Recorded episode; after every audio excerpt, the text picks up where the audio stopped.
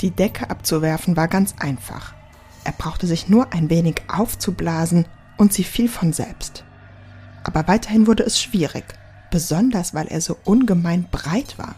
Er hätte Arme und Hände gebraucht, um sich aufzurichten. Stattdessen aber hatte er nur die vielen Beinchen, die ununterbrochen in der verschiedensten Bewegung waren und die er überdies nicht beherrschen konnte. Wollte er eines einmal einknicken, so war es das erste, das sich streckte, und gelang es ihm endlich, mit diesem Bein das auszuführen, was er wollte, so arbeiteten inzwischen alle anderen, wie freigelassen in höchster schmerzlicher Aufregung.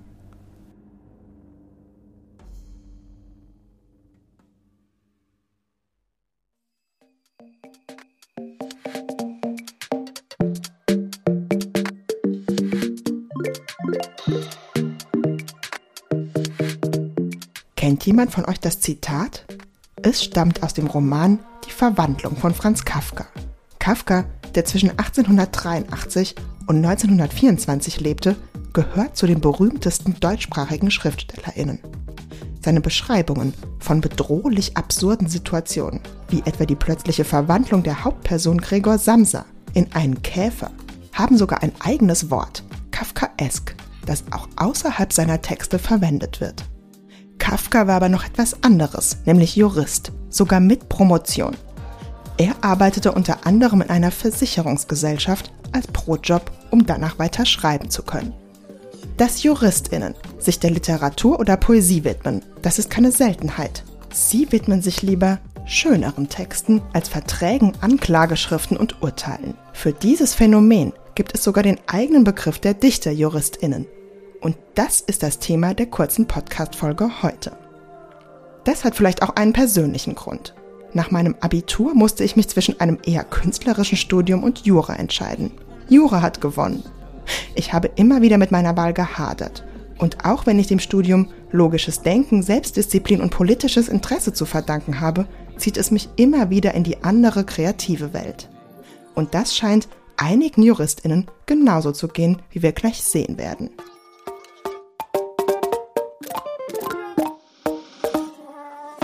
Juristinnen sind oft in ganz anderen Welten zu finden als in den klassischen juristischen Berufen. Rechtsanwältin, Staatsanwältin, Richterin. Alfred Biolek etwa, beliebter Fernsehkoch, ist ursprünglich promovierter Jurist. Ähnlich Julio Iglesias, spanischer Schmalzsänger. Nach einem Unfall, der seine Karriere als Fußballspieler beendete, begann er Jura zu studieren, brach ab und entdeckte seine Liebe zur Musik. 33 Jahre später beendete er seinem Vater zuliebe das Studium und ist in Spanien sogar als Rechtsanwalt eingetragen. Kochsänger, andere Juristinnen werden Schriftstellerinnen und Poetinnen. Und zwar so viele, dass es sogar den eigenen Begriff der Dichterjuristinnen gibt. Berühmte Beispiele gibt es unzählige, hier nur eine winzige Auswahl und natürlich fast ausschließlich Männer. Cicero, Seneca, Molière, Gustav Flaubert, Goethe, Novalis, E.T.A. Hoffmann, Josef von Eichendorff, Rainer Maria Rilke, Heinrich Heine, Theodor Storm, Proust, Franz Kafka, Kurt Tucholsky, Marguerite Duras, Louis Bagley, Bernhard Schlink, Juli C. Sie haben lange oder kurz Jura studiert, mit oder ohne Abschluss.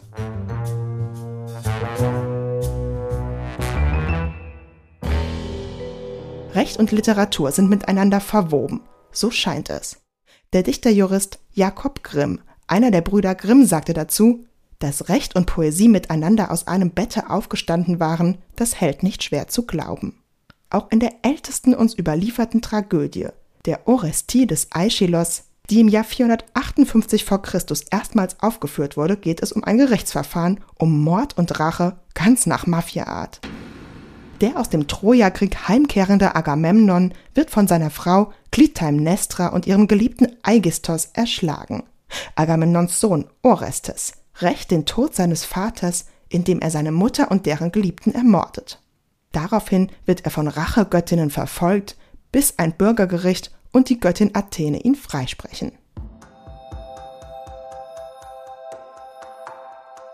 Die Beschäftigung mit DichterjuristInnen ist eine spezielle Ausprägung der aus den USA stammenden Law and Literature Bewegung, also ganz grob übersetzt mit Recht und Literatur.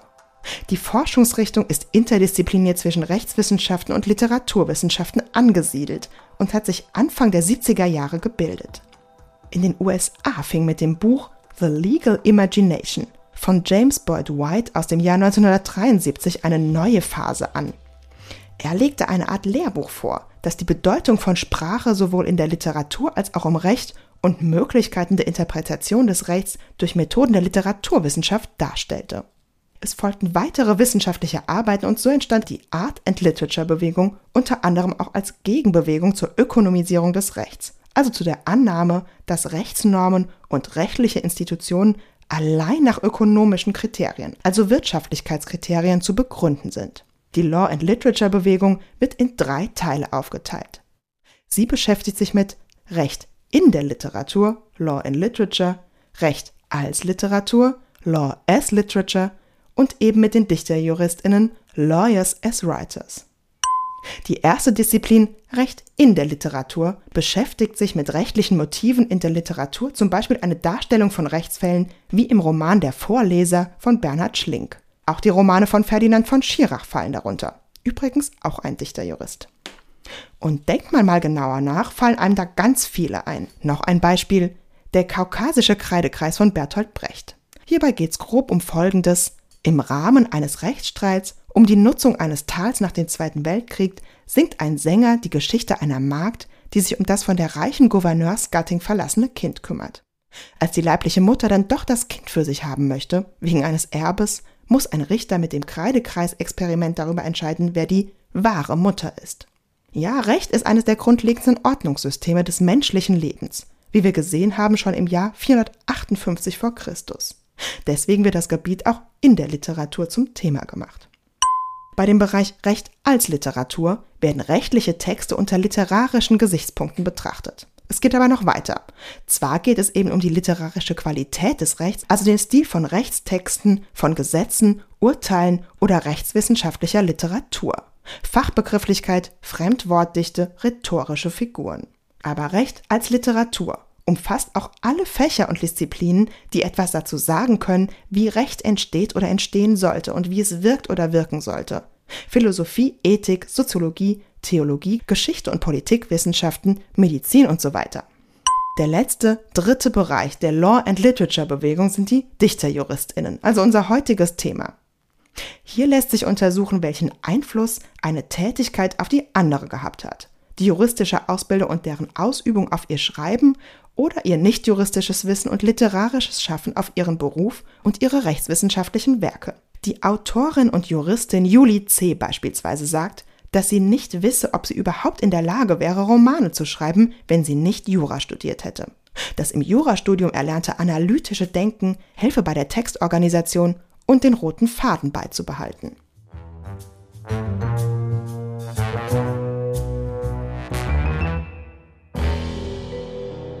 Aber warum werden so viele Juristinnen Schriftstellerinnen und Poetinnen?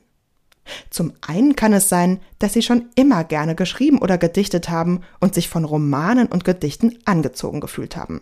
Die Wahl, dann doch Jura zu studieren, anstatt sich allein dem Schreiben zu widmen oder ein literarisches Studium anzufangen, ist dann möglicherweise eher aus rationalen Gedanken entstanden oder sie folgten dem Wunsch ihrer Eltern, die ihre Kinder vor brotlosen Künsten schützen wollten.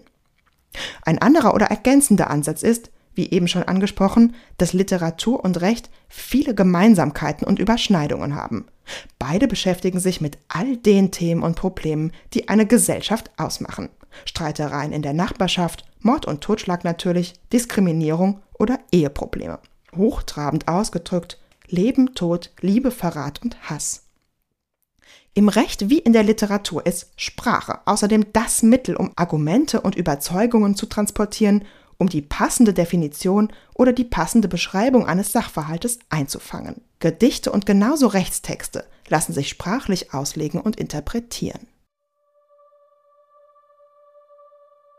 K. ließ sich, ohne es zu wollen, in ein Zwiegespräch der Blicke mit Franz ein, schlug dann aber doch auf seine Papiere und sagte, hier sind meine Legitimationspapiere.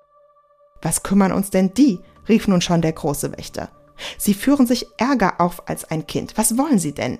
wollen sie ihren großen verfluchten Prozess dadurch zu einem raschen Ende bringen, dass sie mit uns, den Wächtern, über Legitimation und Verhaftbefehl diskutieren?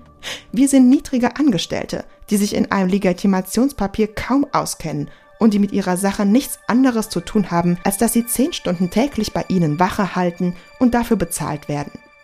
Das ist alles, was wir sind. Trotzdem aber sind wir fähig einzusehen, dass die hohen Behörden, in deren Dienst wir stehen, ehe sie eine solche Verhaftung verfügen, sich sehr genau über die Gründe der Verhaftung und die Person des Verhafteten unterrichten. Es gibt darin keinen Irrtum. Unsere Behörde, soweit ich sie kenne, und ich kenne nur die niedrigsten Grade, sucht doch nicht etwa die Schuld in der Bevölkerung, sondern wird, wie es im Gesetz heißt, von der Schuld angezogen und muss uns Wächter ausschicken. Das ist Gesetz. Wo gäbe es da einen Irrtum? Auch dieser Auszug ist von Kafka, dieses Mal aus Der Prozess. Der Protagonist Josef K. wird verhaftet, ohne sich einer Schuld bewusst zu sein und gerät immer weiter in ein albtraumhaftes Labyrinth einer surrealen, anonymen Bürokratie. Eine kafkaeske Situation also. Denn ja, auch damit beschäftigen sich die Dichterjuristinnen, mit einer Kritik der Verwaltungs- und Justizsysteme. Auch Julie C. schreibt über Überwachungs- und Gesundheitsstaaten, zum Beispiel in ihrem Buch Corpus Delicti.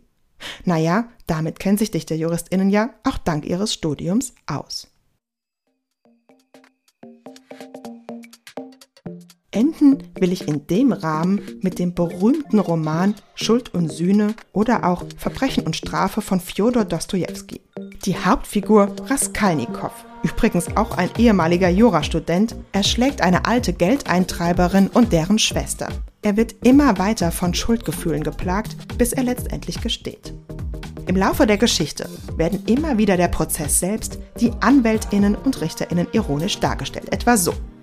Ein Rechtsanwalt mit lockigem Haar, im Robe und Barett, hielt eine Rede und streute die Perlen der Beredsamkeit nur so um sich. Der Vorsitzende, die Richter, die Rechtsanwälte, die Zuhörer schwammen in Entzücken. Liebe ZuhörerInnen, das war's für heute mit der kleinen Folge zu den DichterjuristInnen. Ich sage bis zum nächsten Mal bei Recht Nett und viel Spaß beim Lesen.